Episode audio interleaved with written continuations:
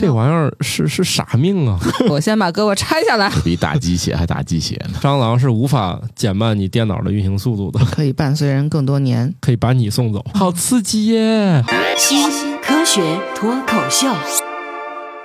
各位有没有什么就是那种你能做别人搞不了的事情？你像我呢，就是我的耳朵就会动，脖子有一块肉也会动。怎么叫脖子有一块肉那会动俩？不是一块肌肉 吗？嗯，不一样，我可以分开动，是吗？我哦，可以那你比我分开还厉害一点。就是我我我已经看到了，这俩土豆是的一整块个动头的皮在动，对，头皮、耳朵也会动。然后你看我脖子这一块肌肉，看到了吗？我可以，哦，好像我可以青蛙我哦，可以脖子单侧抽动，但另外一侧没有这块肉，我左侧就抽动不影了帝。级别的。你们有这些相关的神奇的部位吗？动动鼻子会吗？这种好像使使劲儿都可以吧？鼻哎，子别这么恶心了，跟 跟拍那个 这这动物世界似的。我们今天这期的节目的开头十分的莫名其妙，对大家也看不着。嗯，对，，好了，大家正在收听的这个莫名其妙，哎，不是莫名其妙物语啊，我们这个节目叫《生活漫游指南》，我们今天是一个子节目啊，叫《新科学脱口秀》，我是身上有好几处莫名其妙会动的半只土豆。我是可以把手捏成奇形怪状的形状的白鸟。奇形怪状，你你哎呀确定只有五个手指头，不是六根吧？嗯，确实是五根啊，好的， 有十个簸箕的王大夫，散财是吧？啊，全 是簸对我箕。十个手指头全是簸全是箕，几是吗？全是对，这玩意儿是是傻命啊！ 不知道一可般能人散财吧，感觉是是搂敛财吧，因为全是单一向斗。穷二斗富，但是我十个全是簸箕，你那是斗，不在讨论范围内。对啊对没在这个溢出了对啊，对你那没在讨论对范围，没在这个对你那那全撒出去了呗，散财对啊童子嘛。嗯，我是那个平平无奇的巧克力爱巧克力，呃，你其实你认真发现一下自己，肯定是有有啊，只是可能一时被问愣住了。啊，就是我的皮肤的色儿比他们三个人都深。这这个不用多努力，不需要天赋。那确实是天赋啊，嗯，爸妈给的。啊啊啊！那那好的，我们今天就来看看啊。其实人啊，虽然看起来它可以分为长得好看和不好看两类，或者按性别有男有女，当然咱咱也可以这个不不不是那么固定啊。但是， 哎，还有些人身上会长一些莫名其妙的特殊的印痕。来，我们先讨论第一个吧。一九七八年，在日本进行的一项实验中，研究人员召集了五百五十一名志愿者，他们的一千一百零二根小拇指中，只有六根被发现有额外的横向折痕。这种特征一般只发生在男性的一根小指上，而女性一般双手都有。咱说到这个事儿啊，就是咱细呃描述一下，因为当时我看这新闻有点晕啊，我以为说长出六指儿来了，不是啊，你的小拇指，咱就说没断开，它其实是三段儿，对不对？为什三么要个强调这句没断它要开？断开，咱就不说了啊，咱咱就说普通人啊，你一般来说你都是有两道儿折儿，三节儿三节儿两两段儿两两个折儿，痕，然后呢，有的人呢，他在这个。咱多一个从上下数一二三，最上面是一，下面是三，嗯他在二和三中间多了一横杠，折痕是一节儿骨头还是一节儿什么？它只是皮肤的一个它只是折皮印肤吧的，一个只折是印，对对嗯对，它其实不可能是一个关节啊。是在中间这一节指骨，还是在下面靠下这一节指骨？从上面那个折痕是从指一，尖开始数，对，指尖指指尖尖数是一，是然后一，中间是二，下然后面离是手掌最近是三，对，是在在第三段指骨这个地方，对对二它和会三多一道印子。多一道印。嗯二三折痕中间多一道横杠，就是一个凹槽吧，嗯，它就是在这个地方 呵呵多了个凹槽，反正我没在哪儿有？呢？它意思在这儿，没不是说有。女性一般双手是都这样的有吗？我跟还你是解说释一下它的被试它是如果这样的有的，如果男的很容易单侧有。如果啊哦女的有这个现象呢，通常是双侧同时出现，它是这个意思，不是每个人啊，只是说的这个就是两大部分两人都没有。对，但是如果你有，而你是个女的，就是两只手容易都有双手都有哦哦哦而如果你有，你是个男的，就一般只容易单手有。可以在听友群里调查一下哈，哎到底有多少人？对你可别干坏事儿，因为对说了，嗯、人家这个刑侦方面呢，这个你有一个额外的，非常独特的嘿，生物信息这哈。个以前看各种的什么动画片儿或者刑侦类的那种电视剧，老说什么左撇子，呃嗯，，拿着凶器呀、嗯或者各种行为模式都不太一样。这个时候哇，直接看这种多小出来一拇条指的一线条对多出来的线，这个真的从来没有在意过哎。嗯，像我对这样的，对吧？十个我觉得指也属纹于留下比较去就信息太少了。这个确实比较罕见啊。比较容易被捉住。对，你看我们今天进入了这个都市奇谈的一个， 但是咱们不是奇谈，是真实发生的。嗯，总之，你看这个几率里面，五百个志愿者肯定是一千根香木指呗，那这概率还挺高的哈，只有六根，千分之千分之不到六千分之六，对，不到千分之六，那哦嗯那也算很高了，千分之嗯，六这对，个比例还是有一些人的，嗯听友里一定有。嗯，咱的群里好像人也没有那么多，还没到这个 千分之六这 个没有一千个人。两百个就可以产出一个了嘛？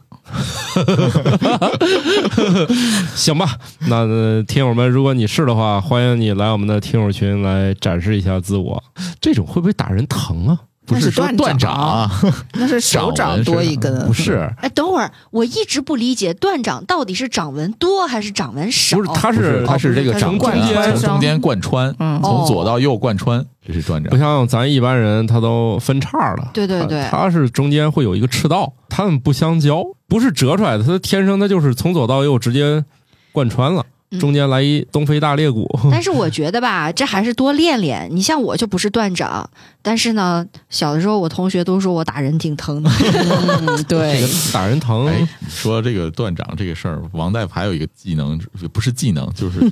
特殊的地方，就是这个我这个生命线巨长无比，啊都快背到手这边了。嗯哦，啊，这么厉害？那验证一下啊，那验验证一下啊。到嗯我们提过啊，我们到时候成为一个是百年个那个播客节目的时候，我王大夫颤颤巍巍的哈，我觉得我们可能都没了，王大夫一个人在这儿。王大夫，你坚、啊坚持录啊，我们台坚持啊 最后可能就剩你 了。我顺带说一个那个小知识啊，哎，我临时插播啊，这个我们节目没准备啊。你把这个几个手指头一 左，就是学意大嗯一利人，人学意大利人，嗯然后呢，你下面就会凸起一条像筋一样的东西，嗯，手臂上，这手臂上，这是一手条腕，对，这是一条肌肉。过去呢是就是你老在树上来回翻腾，它就有助于你抓紧那树枝儿。咱别忘了自己曾经是只猴儿， 是。然后后来呢，就是慢慢慢慢的，它就有退意化思了是是吧现在这根筋儿没有以前的，发达强。壮了。就没有那么强壮，因为你也不需要天天在树枝我上荡。要是天天去抓呢，是这样，你已经都退化了。哎就哦再不一定进化不了了。我觉得是不是可以观察一下攀岩运动员的这个位置的肌肉？呃，可以。然后你看啊，有我发完之后，有的人还给我发图片说：“看我这有两根儿。” 你看有两根儿啊，这不是两 根儿，就是两根儿啊，啊，你还真有两根儿啊！嗯我就我就只有一根儿，你看我只有一两根根儿儿。啊，两根儿。就是我们节目这一期的莫名其妙的环节又开始 了。对其实这其实这不是两根儿，就是如果你仔细摸的话，是里面有很多的。如果你能分辨出这每一根儿筋的话，是它是它这这是每肌肉肌肉，对是每根指头啊，对吗？对，它每一根儿啊，跟你那个每一个手指头是对应的。哦它是一直，连到你的那个有的是肘隐藏在肉底头的对，对对它是如果连到你肘上的。啊对，全节目组都抽筋儿 了，都这个动作半是天了，，所以我们永这久意大利人，是，所以我们节目一上来啊，就是全。如果你正在开车啊，不要尝试， 一定要在我想想我在地铁里见到那句话怎么说的哦，一定要在保证安全通过的前提下拍摄。你也是 啊，要保证在安全的前提下尝试我们今天说的这些动作啊。嗯，然后至于说我们还听说了一些异于常人的什么舌头舔到鼻子尖儿，舌头舔到下巴颏儿，啊你不是还有舌头能舔到哪儿对来着下巴。下巴。这两个确实是真有人做得到，还有一个可以试试，就是能不能舔到胳膊肘。据说这个是完全不能抗拒，每个人都要试试的一个一个事儿。哎，如果你试了，请记得在评论区或者加入我们的听友群来汇报展示一一下。你下，要能你要能舔到胳膊肘，我就送你本书。我觉得还这个送赌本书啊，我觉得我这个基本上输不了。我觉得舔舔鼻子尖儿就可以送书了， 舔鼻子尖儿，我觉得这是都可能都不止千分之六了，嗯200那肯定不止千那分之那个六可嗯比较应该比较多嗯啊，因为从这个没有那掉 那就改成舔下巴颏吧。但是考虑到你听众的微小的群 体，你送本书也不亏。我主要是觉得那些人我见过，我主要是想调一调那个是不是真有能，万一真出现了工程奇迹，对，万一真有能舔到那个嗯胳我膊们有肘一个的，听友说，我先把胳膊拆下来，我好完，血腥啊！我天 哪这听起来怎么像我们小袁老师， 他这种经常去积水潭医院的，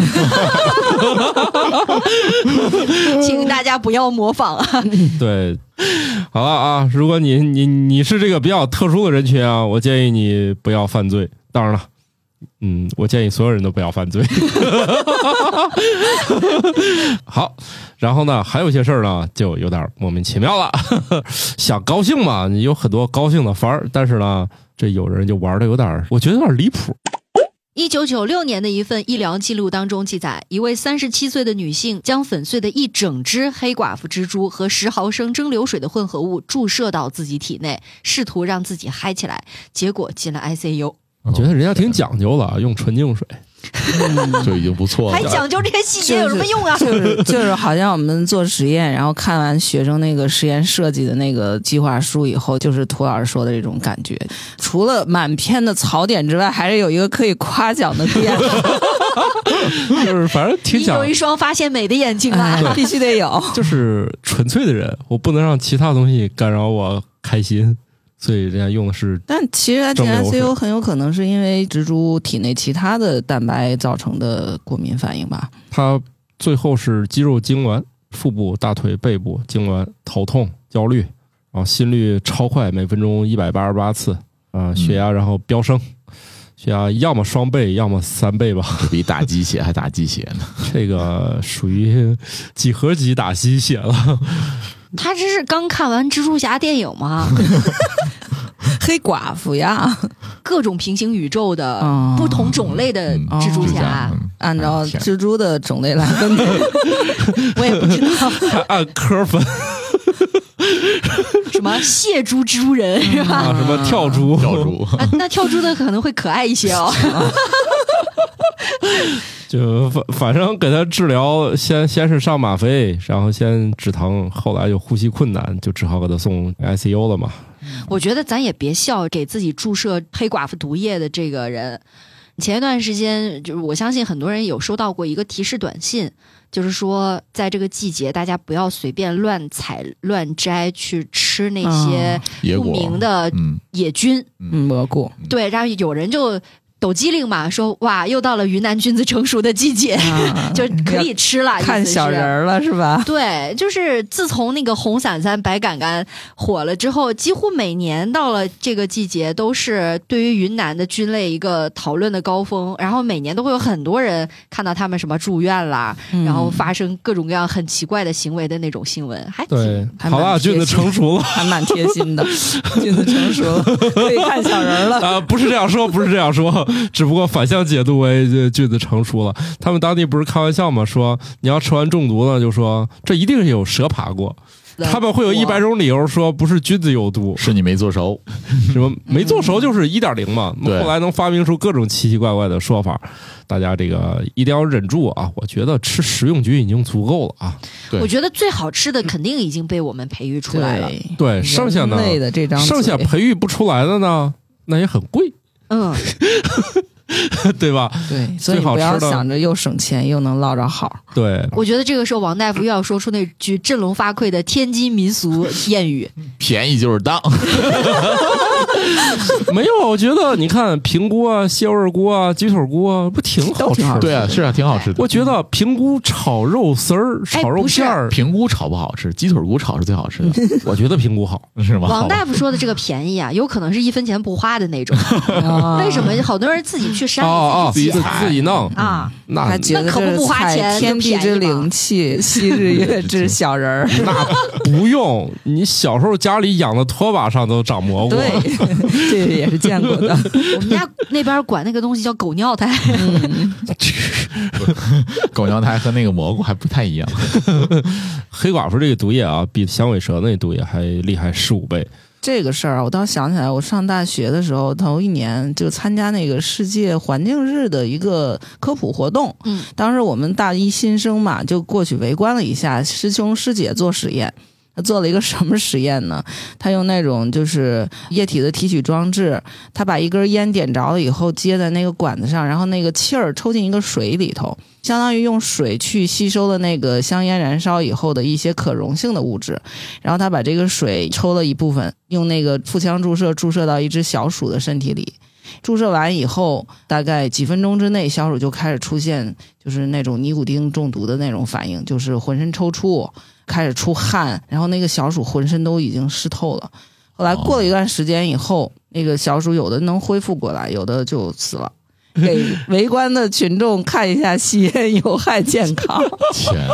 哎，我们小的时候有点可做怕过更直接的，你想这个还好歹有个实验环境对吧？还有嗯稀释的过程，还有注射的过程。我们是在小的时候去植树。挖好的沟里面呀、会爬各种各样的四脚蛇，我们就逮那个玩 儿什啊么，是四脚蛇？就是一小种蜥蜥蜴蜴，啊，对逮起来呢，还是当时我们一个老师教我们玩儿的。他自己呢就是个烟民，他说：“来，我给你们看一个好玩儿的啊，把那个四脚蛇捏到手里，控制住它的头部，把它的嘴撑捏开，开然后呢，把自己随身抽的那个香烟里面的颗粒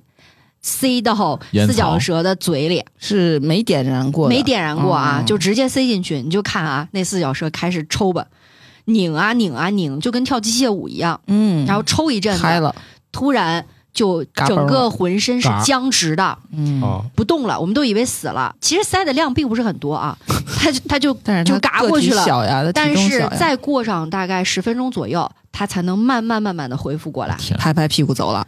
慢慢走了，就是反正走的也不太 稳的，走的有点不太稳，主要是也没个扶梯给他扶一下我。就觉得我们那个时候也挺坏的，嗯但是确实能够直观的看出来那个烟对他的影响有多大。本节目是一条禁烟节目，就这他都不禁烟，对我们我们老师老师还特别很嗨快 乐，还给我们教说可看见这个没是用这样的，虽然注射毒液这事儿吧，一般哎，咱是真想不到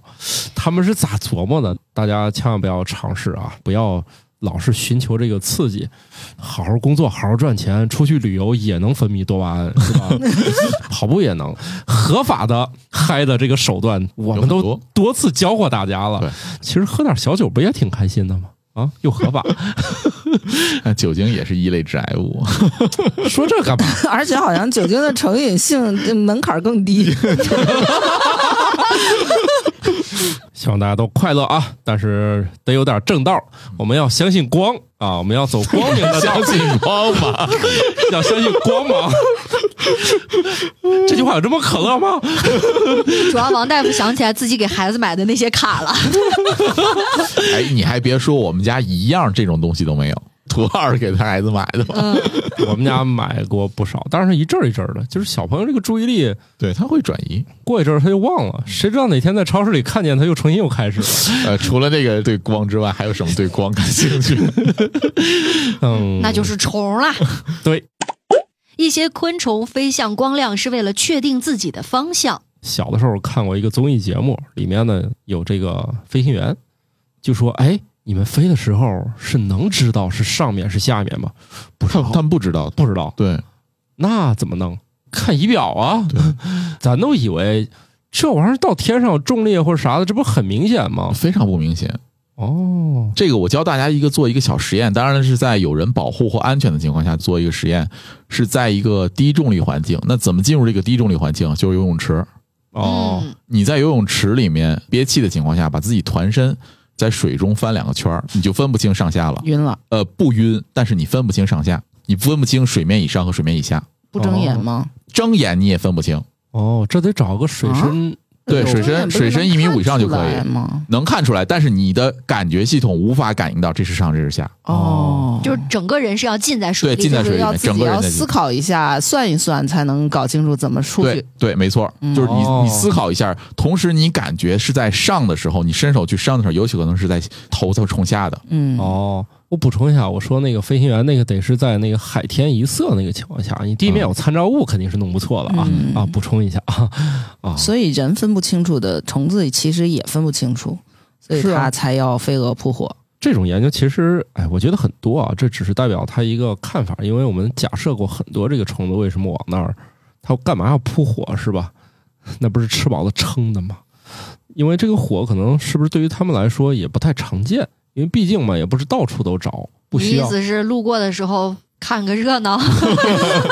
不是，在文章里的意思是，实际上如果没有世界上没有人的话，在晚上天是完全黑的。这时候月亮的光线呢，就会让上层就会稍微亮一点，下面会稍微黑一点。嗯对所以哦这个用一个高速摄像机去捕捉了一下昆虫飞行的姿态，他就发现它实际上是，呃，有一些，比方说像那个蜻蜓，它是背向那个更亮的那边，腹部向更暗的那边。他认为这个其实就是在有月亮的环境下判断出来它飞的时候是正确的姿态了。月亮和星星在昆虫看来就是它们的仪表盘。对他们的天空，嗯，但是现在有了人造光以后呢，就仪表干扰盘了太多了。对，他说这有可能是一种机制，但是未必能够完全解释这个飞蛾扑火的这个现象。对，而且他文章自己作者自己也说了啊，自己写的很全面了。他说，但是我们观察到这种背向光亮的行为呢，是在蜻蜓的身上，可是蜻蜓本身自己没有飞蛾扑火的这个行为。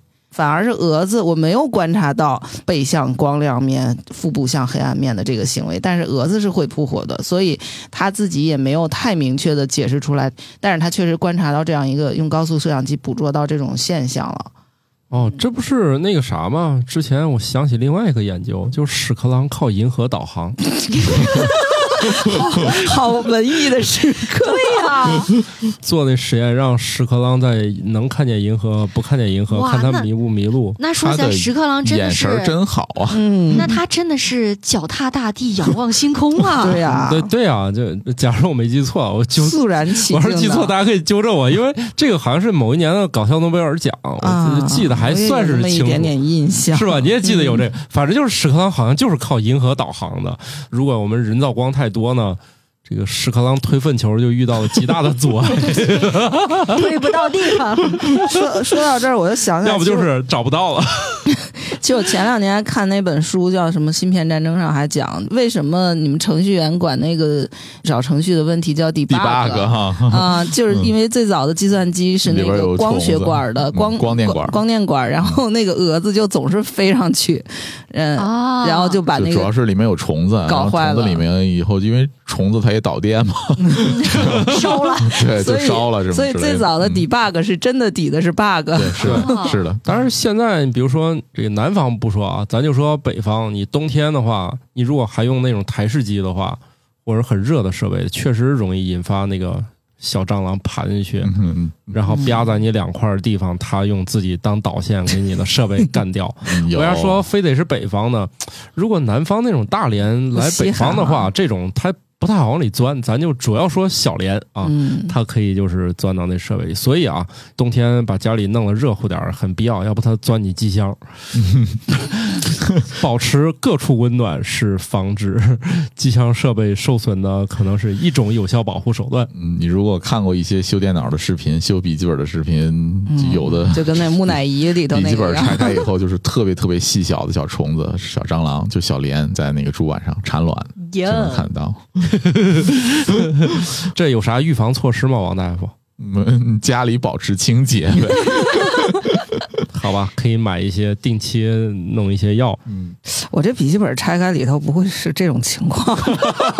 那得黑屏、蓝屏经常的，或者开不开机。一会儿拆开看看，一会儿我给你拆对，嗯开。如果只是灰尘呢，散热的问题，嗯，众所周知，蟑螂是无法减慢你电脑的运行速度的，行吧？它只会直接让你宕机。嗯看，不光是屎壳郎看不见星空了，嗯人也很少能看见了。共情啊了，二零一六年，天文学家报告说，三分之一的人类已经看不到银河系。自那以后，光污染大大恶化。主要是以前我们刚开始有灯的时候也没想过这事儿，灯现在越来越厉害。哎，LED 对，这 LED 就是灯越来越厉害，而对它且又轻又便宜，又便宜，量然后又量够寿又命还高，寿命又长，然后对消耗的电能还低，嗯对太完美的这个哪儿玩意哪儿儿，都是。而且最重要的是 LED 的光的这个频谱啊，对这个肉眼什么的也不太好。假如我们这个节目有那个比较小的朋友啊，可能如果你生活在城市，可能你都没有见过这个城市满天星光的样子。我小时候我郑州嘛，印象很深。我小时候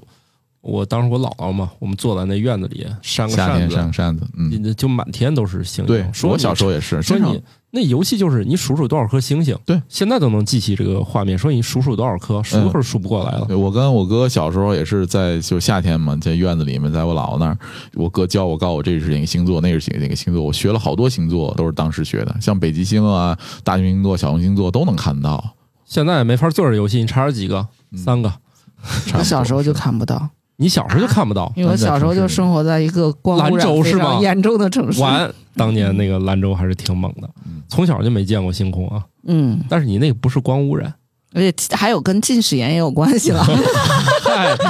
你你能把话说完吗？咱差点就引到别处去了，原来是赖自己啊！你从小就近视眼，呃，很小吧，祖传的。 我突然觉得我还挺幸福的，因为在新疆好像看到这种特别挺常漂亮的星空的机会还是很多的。哦，是嗯，尤其平原地区的话，因为它海拔还是很低的嘛，对，本身其实对于观察星空来讲也不是很有利。你要是海拔嗯稍微高一点，看星星会更亮、更好看。是。这里有个冷知识，其实真正的呃夜空呢，肯定不是纯黑，应该是深灰嘛。咱都知道，你的屏幕本身越黑，上面的其实越清晰。对，嗯，你要是像这个深灰呢，它本身就没有说那么清楚，然后你还拼命的往上照，它可能就会灰度值一直在变。当然了，有很多光带来其实是五颜六色的那种光污染，其实大家都会在晚上看见整个城市是笼罩在一种像那种粉紫色的那种。就是如果你在飞机上，对吧？嗯就对对能看到对的话，比如说，在一些城市，它可能是环山的，嗯，你在这个城市边儿上的山顶山往下看，加了一个光罩子的感觉会特别明特别显。明显。其实啊，就算你生活在北京，开着车向北，开不出去多远，几十公里，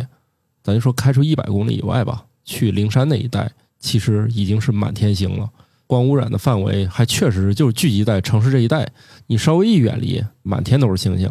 所以，如果你想去体验一下，包括你带着孩子，甚至听到这个节目的时候，你还可以准备一下八月份的各种流星雨。嗯嗯，对对，八没错月中旬的时候，英仙座的流星英仙雨座还是比较容易观测对，的。十几号有个英仙座，应该对应该八月份，我印象中不止一个。比较多，嗯但是比较好观测的、流量又大的、又稳定的就是英仙座对，了。英仙座，嗯但是我不知道大年小年啊，大家有兴趣看一看。那然后城市是肯定是看不见了。对光污染咱们这是片儿的话，蓟县能看到，是吧？嗯，蓟县还好一点。 对，只要没有太多光污染，有些地方没有见过银河，那也确实不赖人家空气，是因为那个云太多。云太厚了，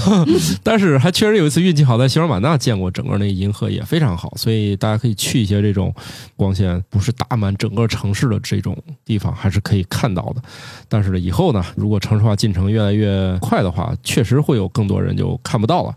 现在光污染呢，会让夜空以每年百分之十的速度变亮。比如你现在还能看到几百颗，后面可能勉强最后就会降到几十颗的一个情况。哎，我印象中小时候学的那个地理课里面还有给那个星星分那个等级亮度，一等星、二等星的亮度。哎对对对嗯现对在估计都啊降了不止两个级别了吧？对，其实那个确实有很多动物是靠星光导航的，包括海龟啊等等的。这其实城市光污染影响的事儿还是比较多。我们人会有很多现代技术手段，我们发明的量子物理啊，我们可以用手机导航，但是多数动物它是没有这个福利和办法的。我们也对无能为力，毕竟嘛，晚上玩手机这谁能挡得住呢？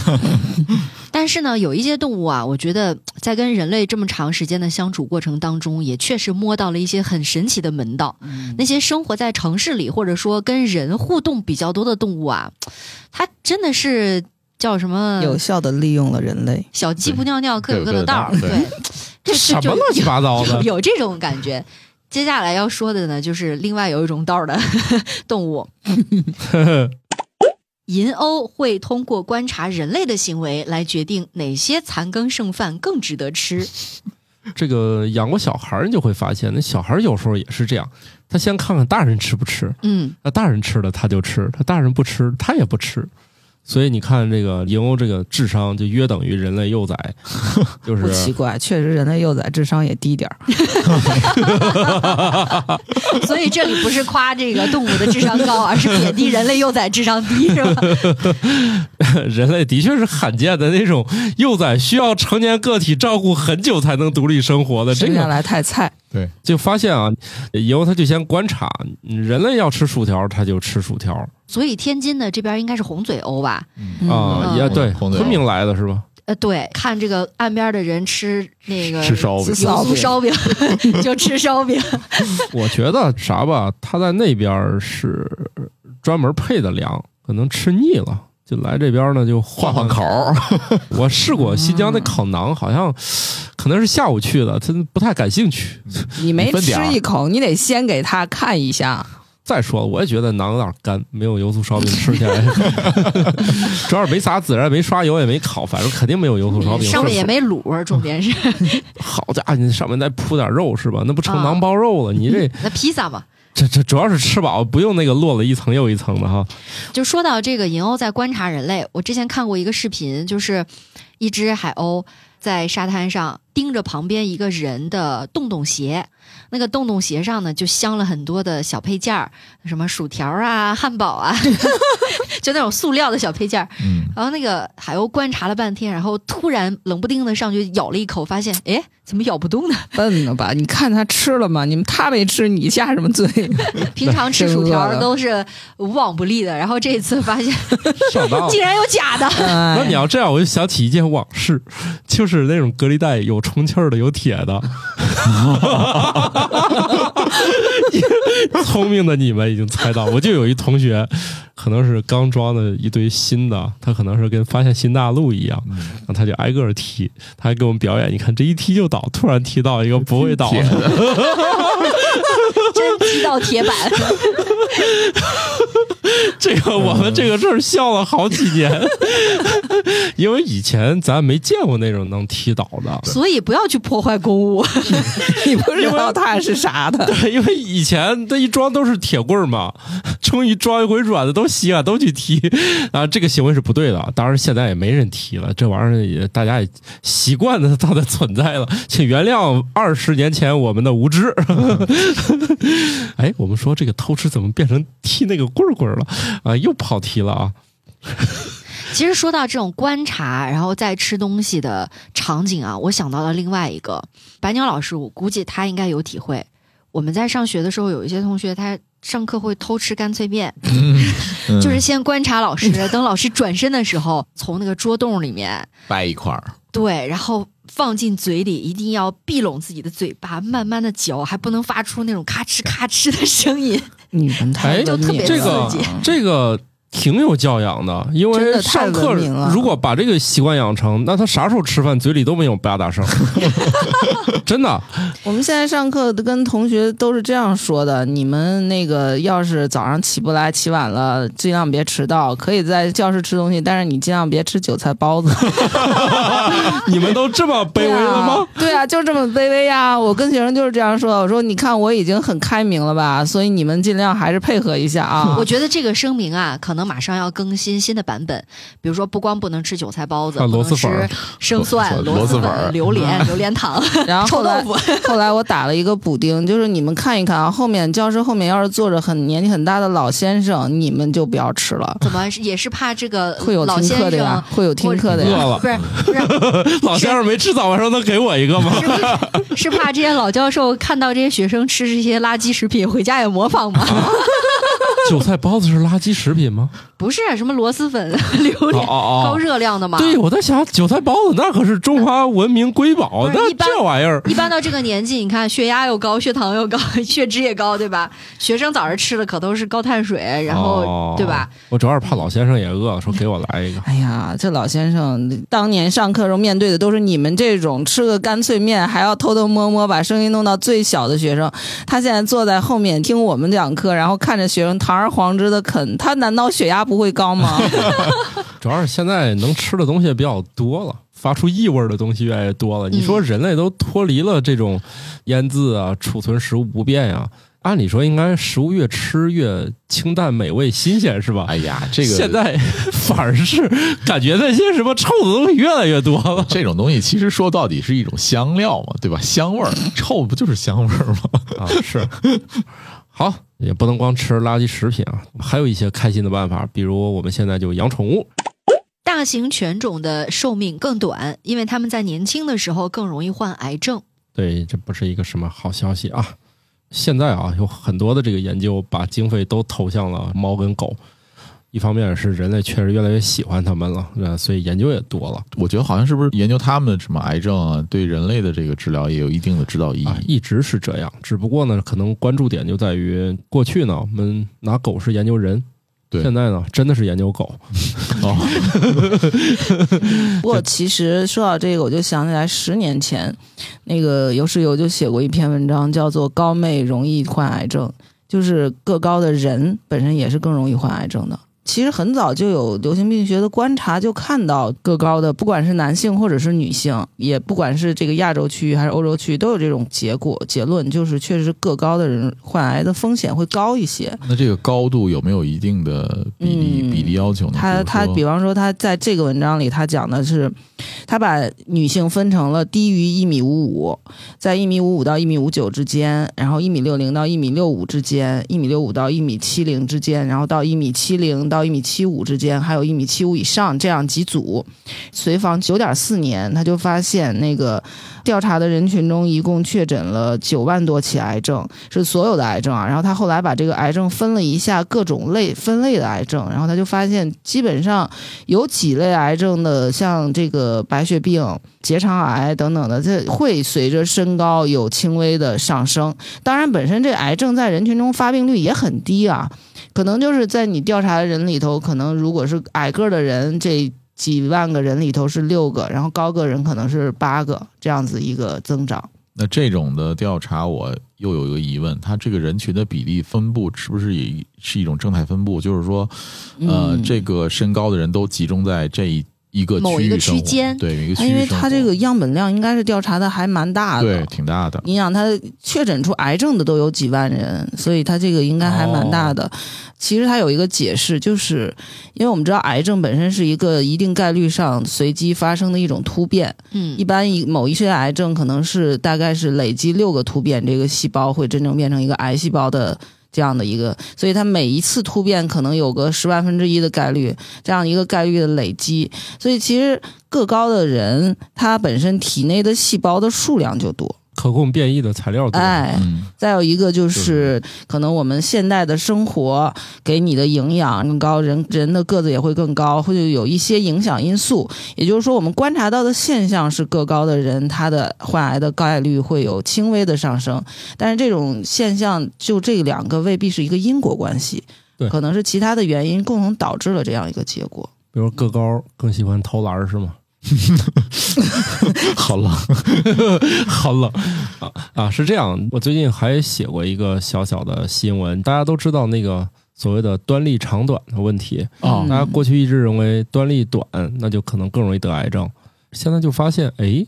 这个端粒长的人容易得癌症。因为也他通够过老，对，因为它时间能够久，活到够老。对对，基因变异的这呃个对是这样问，题更大。会不会他讨论的问题是不一定是高寿引起的，可能会有别的其实大家也不用太在意这个身高的问题哈、啊？因为他举了一个更加那扎心的例子，就是你如果吸烟的话，得各种癌症的概率要远远高于你这几十厘米的身高给你的 拉高的哦这概个啊率。都是一些统计上的东西，身高啊对你这个成癌的可能性的影响远不如你的生活方式，对，嗯甚至身高远不如你的体重带来的问题。嗯，所以这个你长高点就高点个吧。几十厘米倒是没有啥问题，你要胖个几十斤那就是问题了，这都是确切的啊。所以有一些研究，它只是从这个调查分析角度讲，但对不是说有什么必然联系。就是说，我们现在的这个科学水平还很难去把这整个因果关系都贯通了，你就观察到一个现象而已。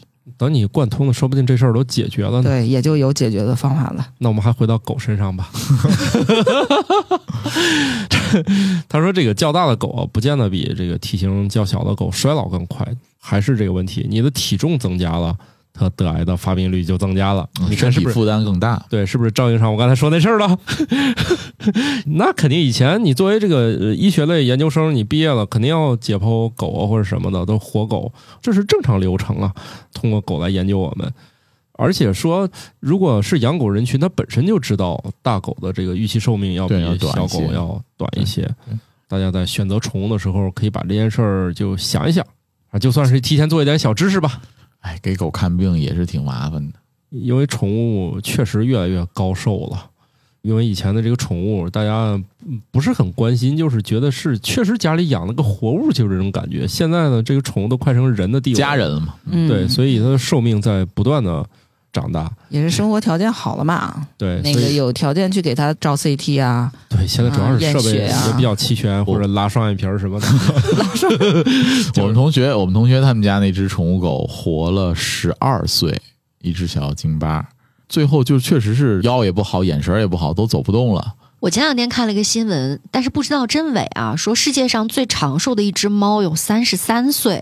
我我觉得这个也太惊人了吧！呃对好像那只猫我印象中去世了，这个是不是就跟古代说谁活了一百二十岁一样？就是他也自己也记不清他到底是哪年生的。呃，有一些超高超高寿的这些人呢，由于他当年没有完整的这个出生记录，所以我们没有办法就确定他说证明是真他是是假。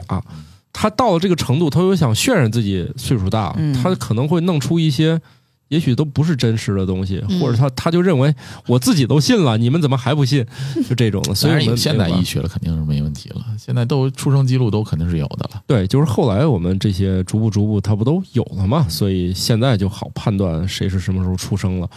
你也不能说当年拿着当地报纸的照片儿，那以前没有照相术，关键 是你没报纸，啊对那一现在 AI 都可以给你 P 出来一张了呢。嗯，啊是，但是你你咱不是还能找痕迹吗？ 对，猫确实是有高寿，但是到那个寿命的时候，那猫已经你每天都担心它要嗝屁，生活质量比较差了生活啊。质量非常差。我们在宠物医院见过十五岁的老猫，就已经蹲那儿随便撸，他没有，他没有力气反抗啊他了。对这个世界也没有任何反应了。你要撸就撸，反正跟我也没啥关系了，就是那种的。哎，另外好像还有一个冷知识，据说现在从统计上看，我不知道是全世界还是中国，就是猫的数量已经超过狗了，养猫人群超过了养狗人群。而且我好像感觉上猫的这个新品种的培育的，也是在最近几十年出现了一些。是的，那个猫本身就是一个半驯化动物，对因半驯为化动物理论上它同一种猫小时候就生活在外面，那它就能自己生活。它如果生活在你家里，那它就是只家猫。嗯很多猫都是这样的。对，它都可以两者切换，只不过就是野外寿命两到三年，在外流浪两到三年，在家里突然就变成十几年了。所以很多猫为啥有遗传病呢？因为它本身都没有计划活这么久，哦，本身那个就是为了在野外两到三年快速繁殖嘛。猫本身就是这样快速繁殖，那一它们窝能生没嗯七八打个嗯算活这么久。对， 狗就算驯化完全的一类动物呢，它其实我们现在知道的这几百种犬都是在过去二百年内完成的。现在的狗是一种就是由人类培育，但它体型相差最大的动物。对，大到可以比人大，小到手掌那么小。它明明是一家子，然后体型相差却这么大的。对，狗也是最早驯化的这个动物。至于说科学家也预测啊，我们最终一定会更喜欢去繁育那些寿命又长又不喜欢得癌症的大狗。我们喜欢那么培育，最后所有的狗它们的寿命也会长，可能也不太喜欢得癌症了。所以未来那种特别长寿命的宠物也会越来越多多。可以伴随人更多年。 可以把你送走。行，好的， 其实我还准备了另外一个内容，就是你嗝屁了之后，你家宠物吃你吗？一天之内能把我吃完吗？吃了会不会拉肚子呀？不在谁意，给它换猫砂呀？不在意。想要解决这些压力也是有办法的。对我们前几集我们聊到了通过配音来赚钱这事儿不靠 谱，但是呢，今天呢，咱再教你一个不靠谱的事儿。它呢不靠谱，并不在于它骗你钱。 而在于你做不到。来吧，我今天再提一个生活小妙招。 写作可以缓解压力，促进我们的身体健康。写作写什么呀？这天呐，每天都写作，我缓解压压力，我每天要写篇小作文儿。我 那个压力本啊大来是想缓解压哦力的，然后坐到那哎个呀电脑跟前说：“哎，啊我写啥呢？这焦虑又开始了。这个我呀，我都觉得最后我就是焦虑死的，因为我每天都写作文，这个有多焦虑？我已经是一个成熟的作者了。不是你们能把人家这段儿后面那念出来吗？不是你们说那意思。 嗨，咱这本来就是这个风格的节目嘛，他那啊我个太严肃了是吧？行，乔老师给念一下那个， 哎，其实这个写作呢，也是呃有规范的啊。在更难 了。每天都是 待着半待命个题作文 line 去生活。其实这个实验是在二十世纪八十年代的时候做的，当时招募了一批志愿者，是要求连续四天，每天呢都要花十五分钟来写小作文儿。 每天一个小呆的 line，然后呢，其中有一部分的参与者要写那种你生命当中经历过很难过、痛苦的经历，通过写把它发泄出来；另一部分人呢，就要写你生活当中的流水账，什么今天换了个锁，明天买了个猫粮，哎，这种事小事儿吧。嗯，他在六个月之后再去看啊，这个实验的结果就表明呢，是那些写了悲伤情绪的、泄愤的，泄愤的那些啊人呢，他们在健康中心就诊的次数是写那些鸡毛蒜皮儿、呃流水账组的一半儿。然后进一步就研究说，证明这个负面情绪让免疫系统失常，但是通过写作，你要发泄出来，写出来了就可以让人更快的平静下来，就嗯去改善免疫系统的功是能。那个时候主要是没有社交媒体，不是有社交媒体，难道不是压力更大吗？嗯，社交媒体，嗯，他反正就不会去写日记了，他就天天去网上发去泄。网上嗯跟人哎，吵不对，这负面情绪就越越来越大高了，对对呀啊，人你家看而且下面还有评论，而嗨，对人，家所以是你看啊悲，伤那个情绪，不是愤怒那个情绪、所以啊，你看你同一个情绪，你放社交媒体上，今天本来心情不好，说完之后心情更不好。但是你要是一个古典主义者，去写日记，你把这个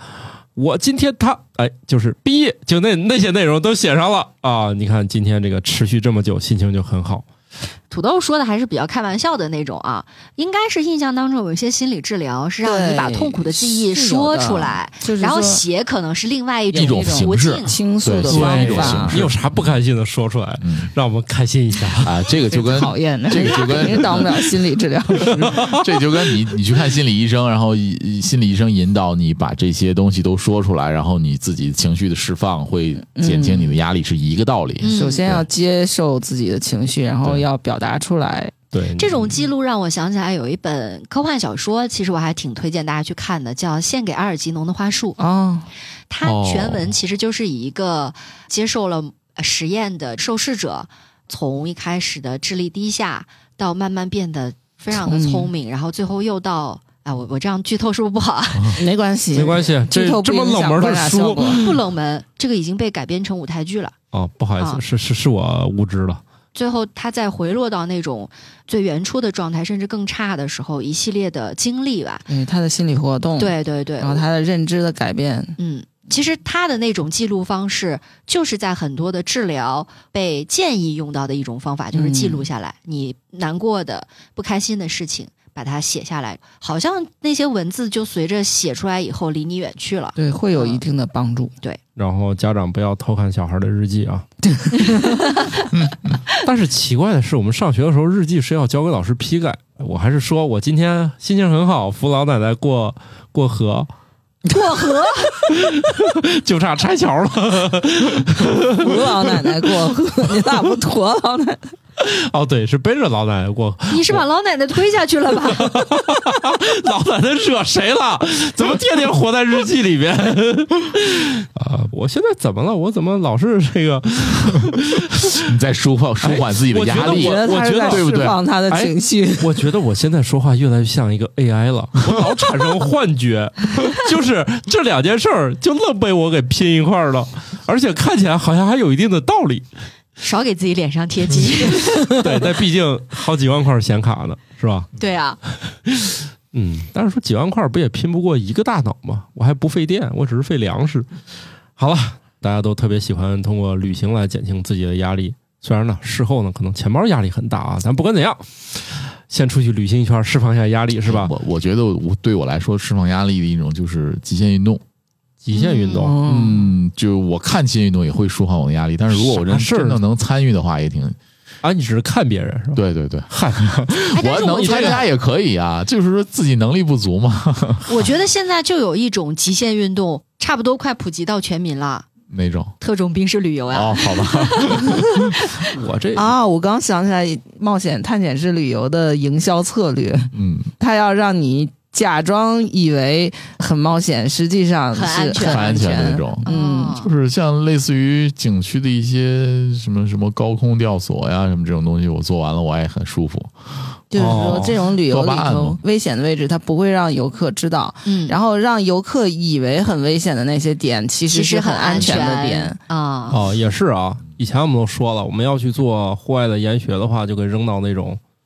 嗯稀树平地上。稀树平说你你不是每天都想脱队吗？你现在就可以脱队了。然后一群人就回去了，他可以随嗯便跑，过一会儿的拿望远镜看一看，骑个车就追上了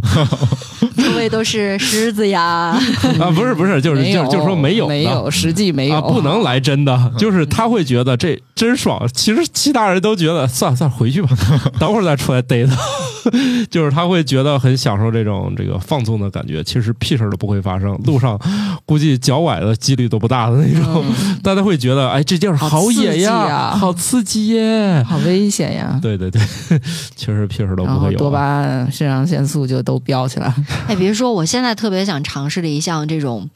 呃，很刺激的极限运动就是滑翔伞，嗯，我觉得那个应该会特别快乐。 啊那个也挺危险的。 弄不好就骨科医院了，不光是骨科医院，你可能上咱这儿去下就是骨骨天津灰医盒院啊了，骨落地成 盒所以我这不就是想想嘛？啊！你你们都给我想想就爽了 看看就挺爽的，觉得啊！你 们可以啊，我我这反正得我是不敢玩了。哎，我最近才知道一个极限运动的冷知识，F 一那比赛已经中间不让加油了，规则又改了。我有几年没看啊令我了，令我很震惊，说为为啥？就不为啥我没不知道，就是只换胎不加油，就是，所以就是咱看那种什么加油把那个油管扯断的名场面不会再有了，也是为了进一步在极限运动的状态之下保证安全性吗？哦，对，现在好像就是一次代购。我我还是别滑翔伞了，也别 F 一了，我还是老老实实旅行出去坐飞机比较好。但是坐飞机呢，大家都知道有一段过程，眼前一片白茫茫，是吧？你就知道正在穿越云层。所以呢，其实有些人呢，还真的是靠自己能耐呢，把手伸到云里面了。但他们不是打开那个应急门啊， 他们真的是先飞上去，然后打开舱门跳伞下来的。嗯在跳伞时穿越云层，跳伞者可能会全身湿透、身上结冰，也可能仅仅会感觉到湿润和凉爽。你如果运气好呢，就是跳下来没怎么样，你就下来了。但是有一些人运气就不是特别好，就会浑身湿透。这个云层湿度就是应该是水分含量特别高，然后它那个穿越的时候，应该正好身上也比较能够结晶那个水分就凝结，对然后就湿透了嘛。这个运动其实挺危险的，就是说如果你在高中跳伞的时候没有了解好当地当时的气象，突然有一阵上升气流可以把你推到上万米高空。有很多我在有些视频平台上看过的一些玩极限运动的人自己记录的那个视频，就是出现过很多次这种危险，然后就被推上去了，推上去它之会后有下一不个来。高度仪吗？哎，说到这个挺有意思的，就是说玩这些像高空跳伞或滑翔伞的人，随身带的那个高度仪的那个设备，有的时候用的是 GPS 的，但是因为 GPS 画面屏幕比较小，这些人会带一个改装的 Kindle。啊，对就我们用来盖泡面的就那为了让个啊，对，Kindle 呢可以用 TTL 接口呢接触 GPS，然后使用一个自己开发的刷了一个机的这个系统展示当前的速度、高度 啊。特别有意思的是，为什么使用 Kindle 呢？首先，第一个，它对温度的没有那么敏感。比较稳定。对，它不像普通的 LCD 液晶屏，如果温度高或者温度低，会造成它的凝结效应。墨水屏没有这个效果。哦第二一个就是说，如果在白天的情况下，Ink 就电子墨水屏会更清楚，嗯，比 LCD 屏幕更清楚，是所以他们会带用这种东西去来给这个自己用。哦，就是看自己现在身处多对高，身处的是吧这个为情况哎为了炫耀，真是费尽了哎脑，这子。玩意儿为什么是 GPS？不应该是气压的吗？呃，那个传感器上可以加气压什么乱七八糟的那个传感器哦都可以。然后那个程序你刷完了以后，可以调取这个传感器的参数。当然，主要是加 GPS，、哦，还要看自己的位置，因为在高空中，其实你并不知道自己所处的位置在哪。 嗯，哇，真的是家家都不同啊！我的 Kindle 就只在我家里盖泡面、 落灰、吃灰，人家的 Kindle 都上天啦。对，投胎也是一个技术活儿。是那个有人描述过怎么穿越云层啊，他就会觉得过了一个减速带一样的。会震动。他们那个跳伞的服装是不是保温性得很好？第一个是保温性很好，而且那个面料比较不容易湿透，表面是那种嗯尽量可以是凝防结，水的对比较防水致的密哈对对对，肯定你还有眼镜嘛，遇上这种特别冷的情况呢，护目镜上就结冰。哎，那他们的衣服的材料会要求绝缘吗？因为穿越云层也很有可能被雷击啊呀、我天哪！ 这 个，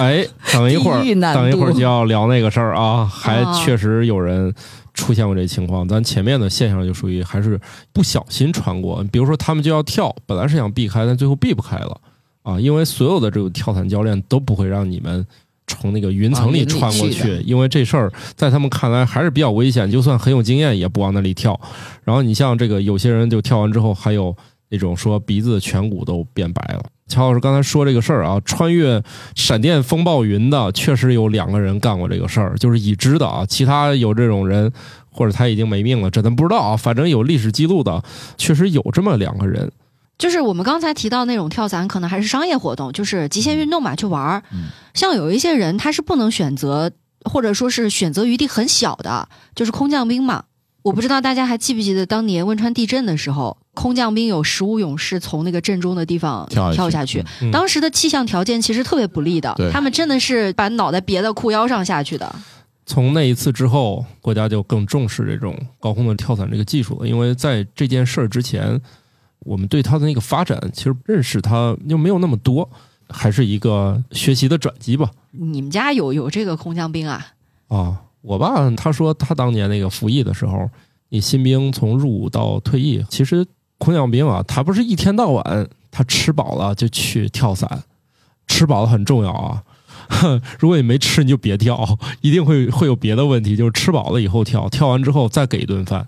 因为跳完之后就饿了。他就是由于是一个兵里面的一个教员，所以他跳过一百多次，一般的兵就跳几次就结束了。就是在他服役期，可能也只能跳几次。对，因为空降兵不是一天到晚去跳伞，你跳完伞，你想你你是去搞通讯啊，你还是去搞侦查，你还是干啥？你有事儿干。啊，空降只是他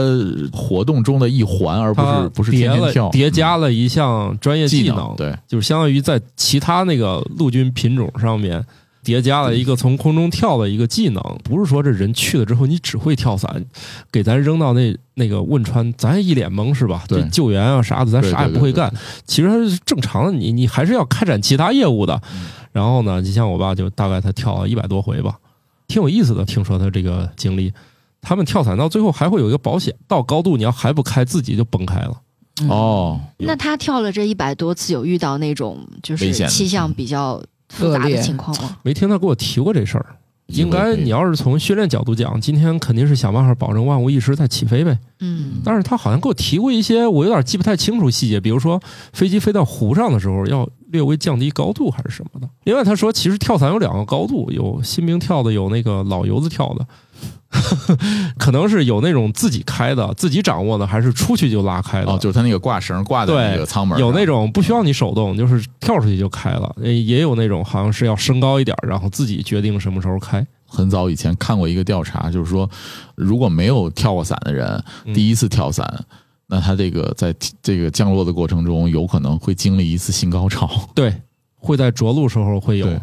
然后新兵是害怕跳出去，老兵是害怕着陆。哦，好吧，着陆据说震那一下，说相当的难受哦，啊、就是你认为的那种，觉得他已经减速很好，你看着那个画面觉得悠哉悠哉下去的，其实那一下 据说哎那是会不会是对腰椎啊、是不好，膝盖啊是不好。我爸就是不好。而且你想了，他又是一个跳伞爱好者，人家几次就退役了，他一百多回，你肯定对这个冲击比较大。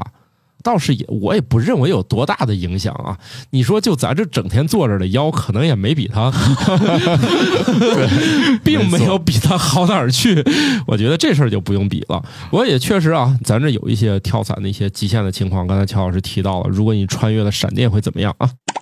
一九五九年七月二十六号，威廉兰钦中校驾驶 F 八战斗机飞过积雨云上空时，引擎发生故障，迫使他弹射跳伞进入积雨云中。在云中，他被上升气流抛来抛去，同时空气中还夹杂着冰块的碎片和水滴。在经历了近四十分钟的折磨之后，最后风暴终于放过了他。对，这是一种极限情况， 不光是进去了，你还走不了，结果就在这里面给你扔来扔去。感觉是被放进那个滚筒洗衣机里面了。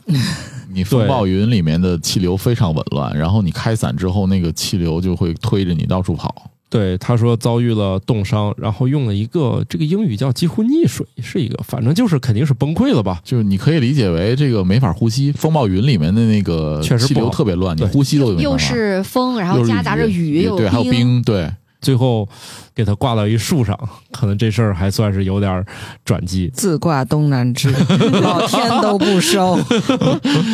它就真是是云 挂东南枝，